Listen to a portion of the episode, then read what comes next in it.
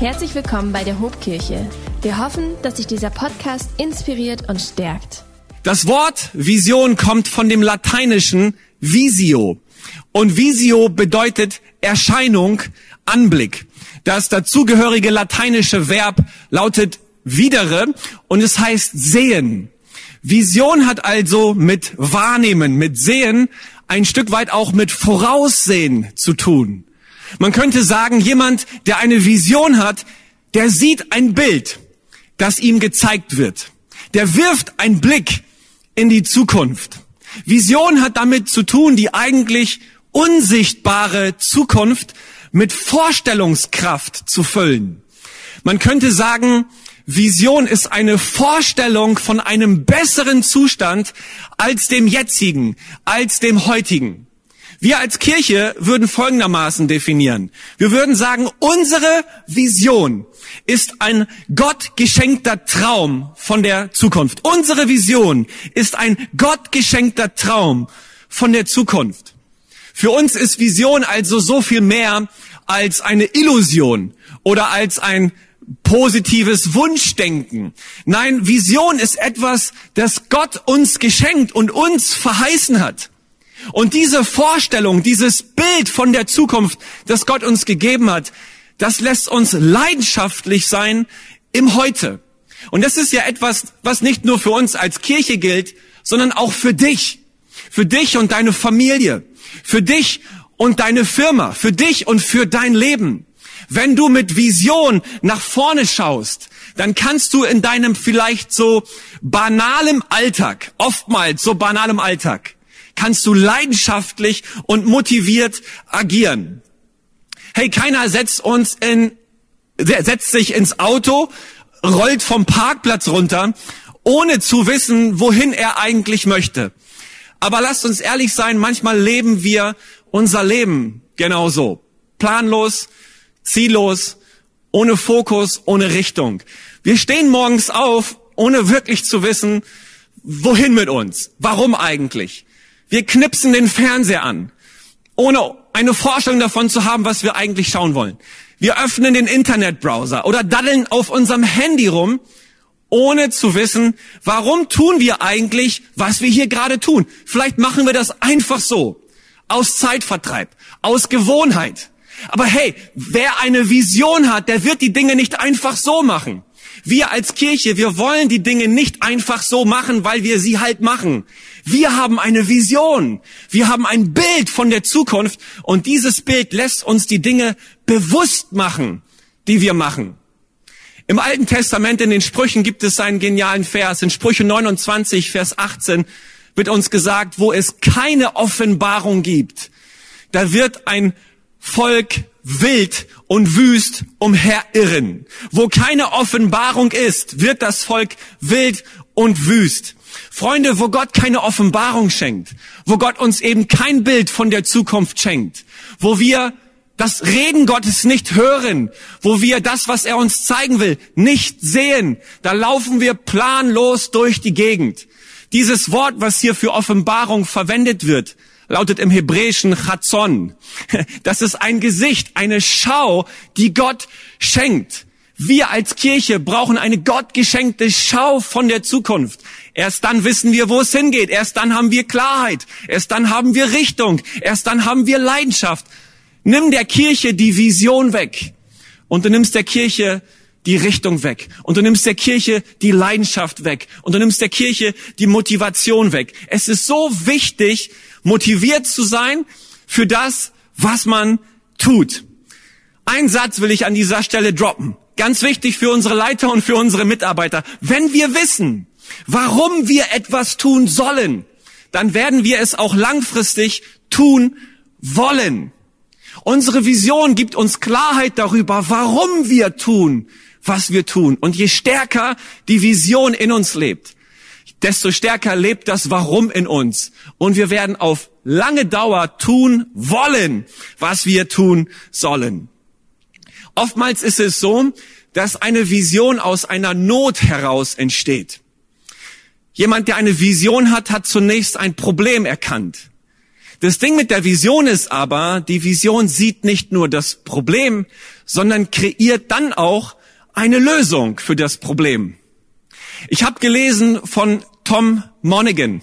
Tom Monaghan hatte 1960 ein Problem erkannt. Das Problem, was er gesehen hat, war Menschen ohne Pizza.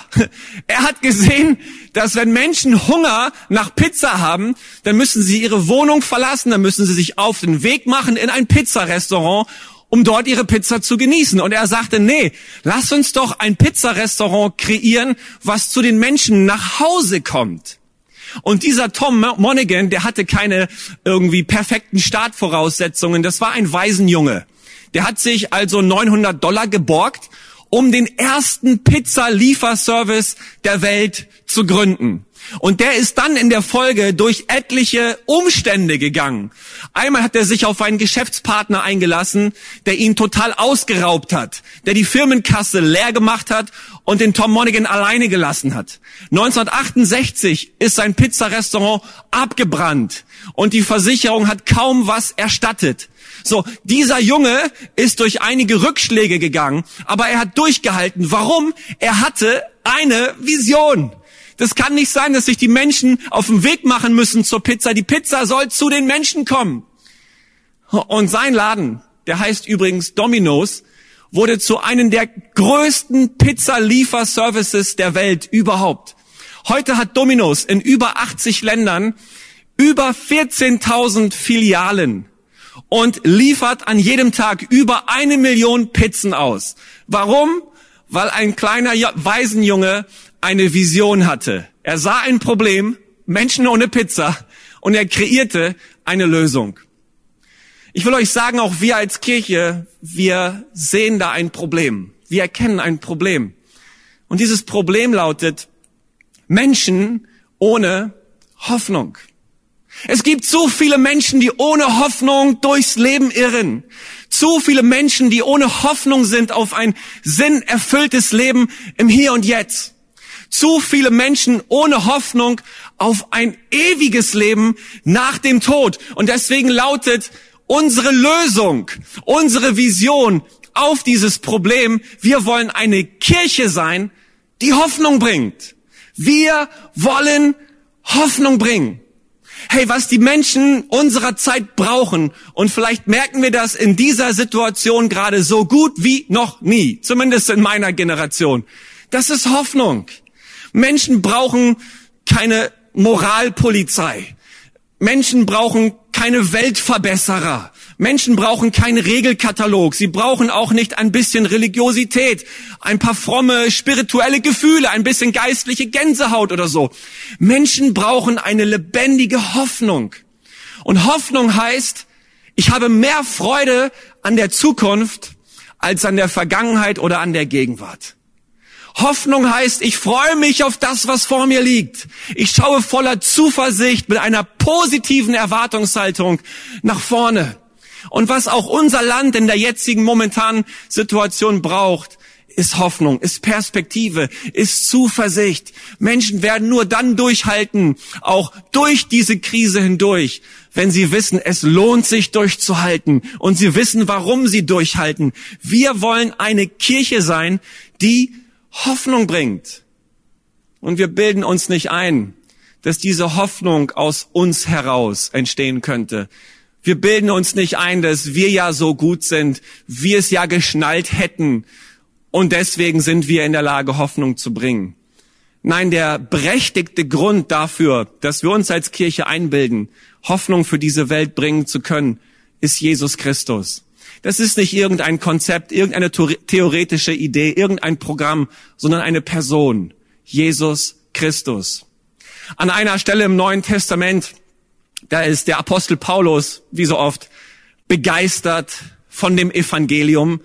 Evangelium ist zunächst ein frommes Wort, aber das Evangelium, was Paulus gepredigt hat, war eine gute Nachricht, eine gute Botschaft, dass nämlich ein guter Gott uns Menschen bedingungslos liebt und in seinem Sohn Jesus Christus alle Voraussetzungen geschaffen hat, dass wir in Beziehung zu ihm leben können. Paulus ist begeistert hier vom Evangelium und spricht von der Kirche, und sagt dann, ich will euch verraten, was das Geheimnis dieses Evangeliums ist. Und er schreibt zu den Christen in der Stadt Kolossea. Und in Kolosser 1, Vers 27 lautet dieses Geheimnis, was Paulus dann offenbart. Es ist Christus in euch, die Hoffnung der Herrlichkeit. Christus in euch, die Hoffnung der Herrlichkeit. Vielleicht machen wir uns mal miteinander bewusst, was Kirche ist und was Kirche auch nicht ist. Freunde, Kirche ist kein Gebäude.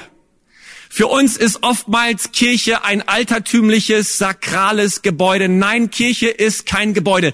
Kirche braucht vielleicht ein Gebäude, um sich versammeln zu können. Aber das, was Kirche in der Tiefe ihrer Identität ist, wird nicht dadurch bestimmt, dass sie ein Gebäude hat. Kirche ist auch keine moralische Instanz.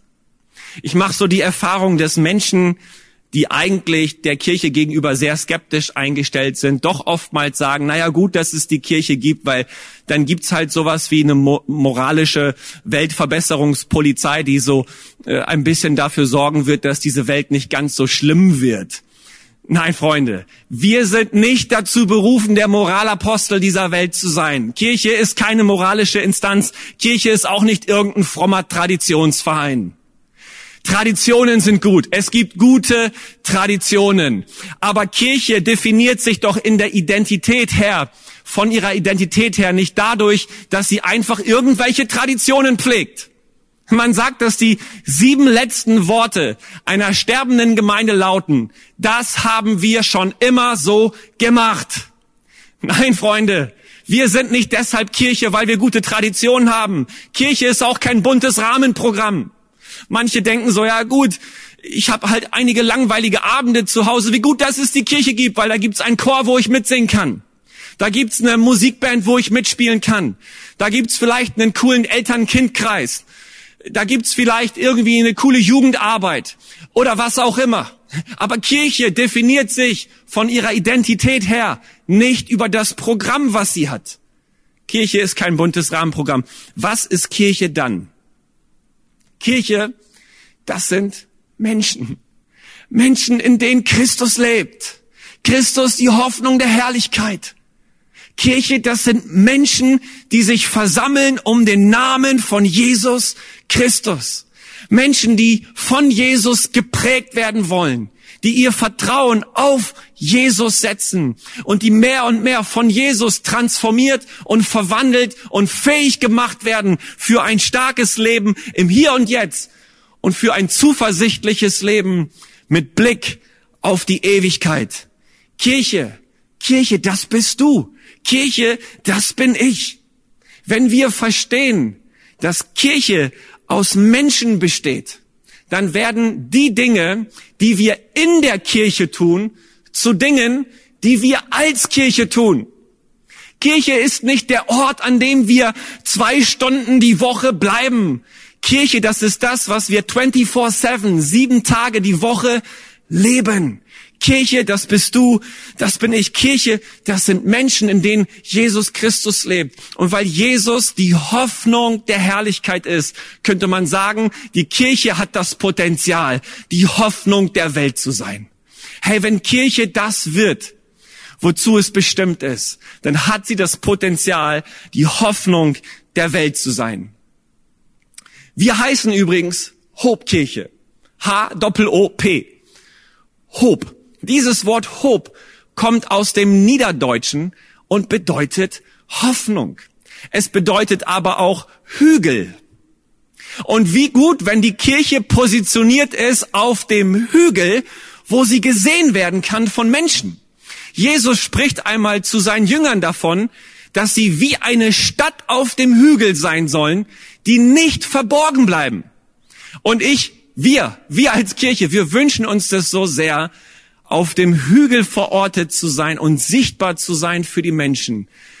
Nein, wir sind nicht irgendein hinterweltlicher weltlerischer Club, der sich in irgendeinem Hinterhof eines Industriegebietes trifft und irgendeine Zweigfiliale von irgendeinem drittklassigen Verein ist. Nein, Freunde, wir haben das Potenzial, die Hoffnung der Welt zu sein, wenn Jesus Christus in uns lebt. Und deswegen dürfen wir selbstbewusst unseren Platz einnehmen. Das niederdeutsche Wort hopen, also das ist das Verb hoffen, heißt übrigens auch hüpfen, vor freudiger Erwartung hüpfen. Und ich muss bei diesem Wort immer an meine drei kleinen Kids denken. Wenn ich nach Hause komme und sie mir entgegen hüpfen, dann verstehe ich, dass ich so ein Stück weit der Gegenstand ihrer Hoffnung gewesen bin, dass ich so ihr Hoffnungsgut gewesen bin. Meine Kids freuen sich, wenn ich nach Hause komme und sie hüpfen mir entgegen, weil Papa da ist. Wir wollen eine Kirche sein, die Gott entgegen hüpft die vor freudiger Erwartung herumzappelt und herumspringt und excited ist. Wir wollen aufgeregt sein darüber, dass es Gott gibt und dass er durch seinen Jesus, durch seinen Sohn Jesus Christus in uns lebt. Und was so spannend ist für uns als Hobkirche, ist, dass wir die strategische Entscheidung getroffen haben, Kirche nicht nur an einem Ort und nicht nur in einer Stadt zu sein, sondern als Kirche sichtbar zu werden an unterschiedlichen Standorten. Momentan sind es vier Standorte, Bremen, Bremerhaven, Achim und Verden. Und wir glauben und beten ganz konkret dafür, dass weitere Standorte dazukommen werden. Gott hat einige Städte ganz konkret in unser Herz gelegt, für die wir beten wohin wir Kontakte und Beziehungen bauen, wo wir geistlich hineinsprechen in das Unsichtbare, dass etwas, was noch nicht da ist, dass es wird. Wir beten Gott, gib uns die Hansestädte, dass wir hingehen können und Hobstandorte gründen können, dass der Norden von Deutschland Hoffnung, dass dem Norden von Deutschland Hoffnung gebracht wird. Aber nicht nur dem Norden von Deutschland, sondern weit darüber hinaus wollen wir einen Blick haben für den ganzen deutschsprachigen Raum und noch viel, viel mehr. Wir wollen Kirche nicht als etwas Statisches begreifen, was einem, an einem Ort irgendwie sich platziert, sondern Kirche ist etwas Dynamisches, etwas, was wächst, was sich ausbreiten darf. Und so haben wir uns in den letzten Monaten ein bisschen Zeit genommen, um als Leiter, als Pastoren einen sogenannten Culture Guide zu definieren, zu formulieren. Das ist ein Leitfaden, ein kleines Booklet. Ich habe es hier vorne bei mir in denen wir mal aufgeschrieben haben, wo kommen wir eigentlich her, was ist unsere Geschichte und wo wollen wir eigentlich hin. Wir haben unsere Vision formuliert. Wir haben Dinge aus unserer Kultur festgehalten, ein paar Werte aufgeschrieben. Das, was wir tun, unsere Programme haben wir aufgeschrieben und so, so viel mehr. Diesen Culture Guide den werden wir heute an den Standorten in Bremerhaven, in Pferden und in Achim verteilen und eventuell nächste Woche auch in Bremen.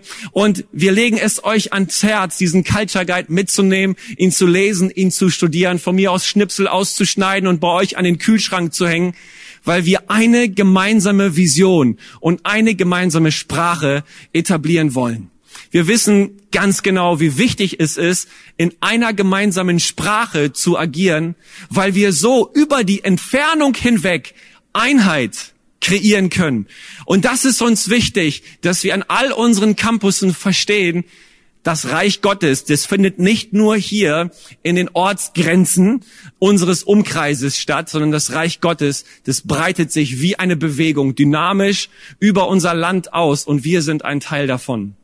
Ich möchte uns einen genialen Bibeltext vorlesen aus dem Epheserbrief Kapitel 4, wo Paulus nämlich über Einheit schreibt und wo auch Hoffnung eine zentrale Rolle spielt. In Epheser 4 ab Vers 3 sagt Paulus, setzt alles daran, dass die Einheit, wie sie der Geist Gottes schenkt, bestehen bleibt. Sein Friede verbindet euch miteinander. Gott hat uns in seine Gemeinde berufen. Darum sind wir ein Leib. Und es ist ein Geist, der in uns wirkt. Uns erfüllt ein und dieselbe Hoffnung. Wir haben einen Herrn, einen Glauben und eine Taufe und wir haben einen Gott. Er ist unser Vater, der über allen steht und der durch alle und in allen wirkt. Einheit ist möglich, weil wir einen Gott haben. Hey, in der Kirche treffen sich Menschen, die vielleicht sonst im Leben nie was miteinander zu tun gehabt hätten. Aber in der Kirche werden sie vereint. Sie werden sogar vereint über die Entfernung hinweg. Warum? Weil sie einen Gott haben.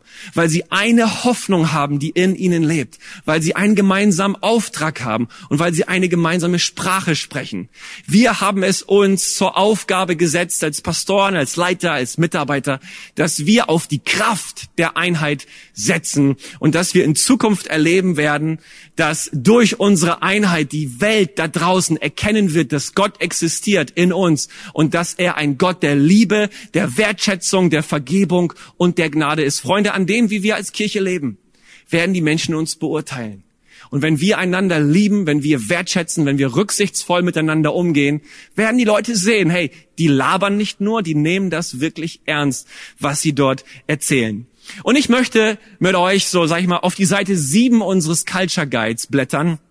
Und ich möchte euch zum Abschluss dieser Message hineinnehmen in unser Vision Statement. Wir haben unsere Vision in drei Absätzen formuliert. Und diese drei Absätze sind folgendermaßen aufgebaut. In dem ersten Absatz geht es um Anbetung. Es geht darum, dass wir eine Kirche sein wollen, die mit Tausenden Gott anbetet. In dem zweiten Absatz geht es darum, dass wir eine Kirche sein wollen, die Menschen zu leidenschaftlichen Nachfolgern von Jesus macht. Darüber werden wir übrigens am nächsten Sonntag predigen. Und am übernächsten Sonntag werden wir über den Absatz Nummer drei sprechen. Wir wollen eine Kirche sein, die sichtbar Verantwortung in der Gesellschaft übernimmt, die Einfluss nimmt auf diese Welt. Und lasst mich zum Abschluss dieser Message auf diesen ersten Satz eingehen. Freunde, wir als Christen sind dazu berufen, Gott anzubeten. Wir sind dazu bestimmt, zum Lob seiner Herrlichkeit zu leben. So sagt das Paulus einmal in Epheser 1, Vers 12.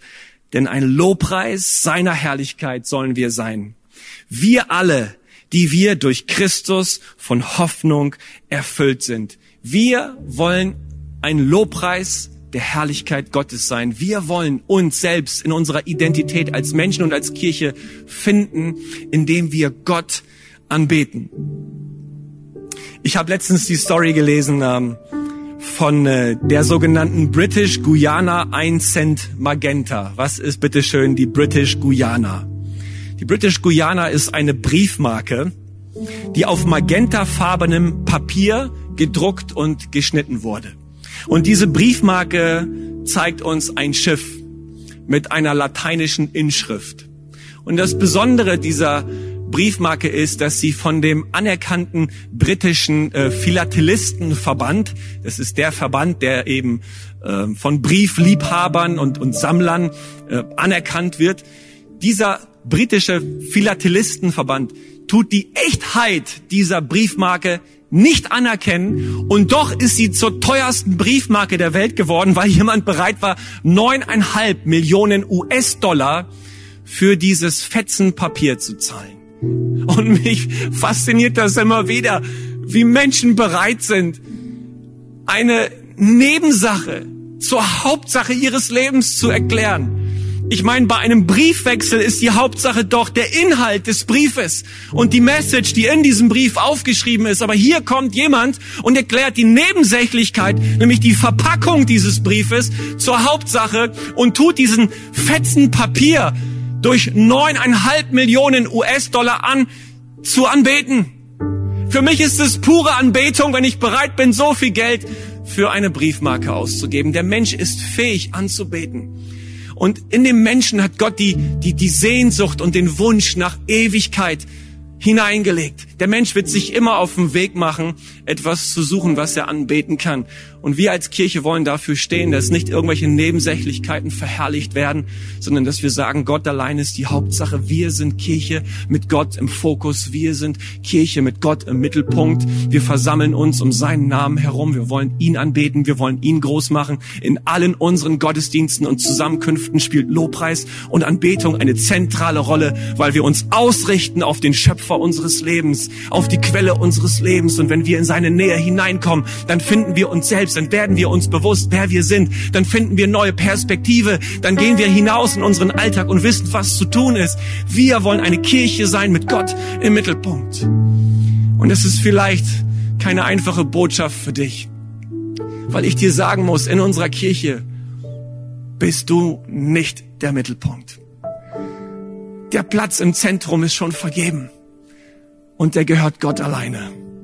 Wir wollen eine Kirche sein, die zu Gott kommt, die ihn anbetet und die ihn groß macht. Und von daher entwickelt sich alles andere. Von daher ordnet sich alles andere in unserem Leben. Ich will dich mit dieser Message einladen, Teil unserer Vision zu werden, Teil unserer Kirche zu werden, dich begeistern zu lassen von dem, wovon wir so begeistert sind, von Jesus Christus. Denn er lebt in uns. Und er hat uns wiedergeboren und uns eine lebendige, berechtigte Hoffnung auf ein Leben bis in alle Ewigkeit mit ihm gegeben. Und zu nichts weniger wollen wir dich einladen. Werde Teil dieser Vision. Fange an, dein Herz zu öffnen für Gott. Fange an, ihn zu anbeten. Fange an zu erleben, wie Hoffnung dich erfüllt und du ein Teil des großartigen Rettungsplanes Gottes wird, wirst. Hey, wir wollen dir zusprechen, Gott liebt dich so sehr. Vielleicht bist du jemand, der heute eingeschaltet hat, der noch gar kein Teil unserer Kirche ist. Vielleicht läufst du so im Umkreis unserer Kirche mit und bist so ein bisschen auf Distanz. Dann, dann, dann ist dieser Sonntag für dich. Dieser Sonntag will dir zurufen, bleib nicht, bleib nicht in der Ferne. Komm, mach dich auf dem Weg, such die Nähe. Komm hinein. Such die Nähe zu, zu Mitmenschen und zu Gott. Und werde ein Teil der Vision. Völlig egal an welchem Campus, völlig egal an welchem Standort. Wichtig ist, dass dein Leben beginnt, wenn du Gott findest, wenn du Gott dann betest, wenn du Gott groß machst. Jesus sagt, es ist das höchste und größte Gebot, Gott zu lieben. Von ganzem Herzen, von ganzer Seele, mit ganzem Verstand und mit ganzer Kraft. Wir wollen dir zurufen, fange an, Gott zu lieben, ihm zu vertrauen und zu sehen, dass er dein Leben erfüllt mit Hoffnung. Vielleicht können wir zum Ende dieser Botschaft hin gemeinsam still werden und völlig egal, wo du gerade rumtummelst, vielleicht lümmelst du ja auch mit deinem Kaffee in der Hand auf der Couch. Mach doch irgendetwas, was dir hilft, Kontakt mit Gott aufzunehmen. Schließ deine Augen, falte deine Hände, fokussier dich auf das, was Gott jetzt dir persönlich zu sagen hat. Und, und ich will beten. Ich will beten für uns als Kirche und ich will beten für dich, dass dieser Gott, der Gott der Hoffnung, dich erfüllt. Jesus, ich danke dir von ganzem Herzen für alle, die heute eingeschaltet haben. In diesen sehr skurrilen Zeiten, Herr, setzen wir unsere Hoffnung ganz bewusst auf dich. Wir wollen dir vertrauen. Danke, dass wir uns nicht aufhalten lassen in dem, was unser Auftrag ist, nämlich das Evangelium zu predigen und Menschen in deine Nähe zu rufen. Jesus, ich danke dir von ganzem Herzen, dass du, dass du uns als Leiter einen Blick schenkst in die Zukunft hinein, einen gottgeschenkten Traum eröffnest, dieses Bild von unserem Morgen soll uns leidenschaftlich sein lassen im Heute. Und ich bete, dass, dass diese Vision nicht nur bei uns stehen bleibt, sondern dass sie übergeht auf andere Menschen, dass das eine Vision ist, die andere Menschen einlädt, Teil davon zu, zu werden, Teil davon zu sein. Jesus, du weißt ganz genau, wo jeder Einzelne steht, jeder einzelne Zuschauer, der heute eingeschaltet hat. Und ich möchte dich bitten, dass du jedem begegnest, dass du jedem im Herzen ausrichtest auf dich und dass du jedem klar machst, was es bedeutet, dir nachzufolgen, Teil deiner Kirche zu werden.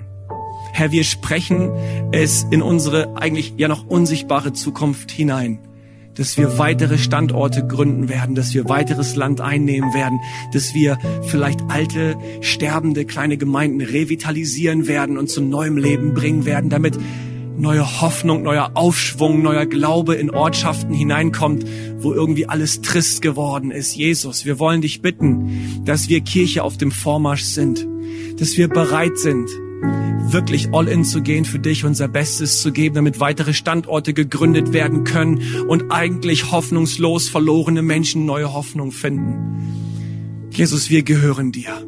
Und ich bekenne zum Schluss, das ist deine Kirche, Herr. Du bist der Baumeister, du bist das Fundament und du bist der König dieser Kirche. Es kommt nicht auf uns und auf unsere Kraft an, sondern auf dich alleine. Herr, sei du der Mittelpunkt und sei du das Zentrum. Wir beten in deinem wunderbaren Namen. Amen. Amen, Amen, Amen. Hey, ich spreche dir zu, dass äh, wo immer du jetzt bist, dass, dass Gott dich liebt, dass er es gut meint mit dir und, und wenn du überlegst, wie du in Kontakt kommen kannst mit uns als Kirche, dann Schau doch gerne auf unserer Website vorbei, hope.de, nimm Kontakt mit uns auf, schreib uns eine E-Mail, lass irgendwie eine Message rüberkommen. Und am allerbesten, du besuchst einen unserer Gottesdienste. Hier in Bremen, vielleicht in Bremerhaven, an der Nordseeküste, vielleicht im schönen Achim oder im wundervollen Pferden. Mach dich bemerkbar und komm mit uns in Kontakt. Und es wäre unsere Ehre, mit dir gemeinsam die nächsten Schritte deines Glaubens zu gehen.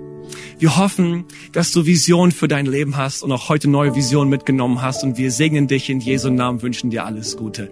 Mach es gut und wir sehen uns bald auch wieder live, bunt und in Farbe. Gottes Segen. Bis dahin. Ciao, ciao. Wenn dich dieser Podcast gesegnet hat, würden wir gern deine Geschichte hören. Schreib uns doch unter hallo@ho.de oder noch besser, schau einfach mal persönlich bei uns vorbei. Wir freuen uns auf dich.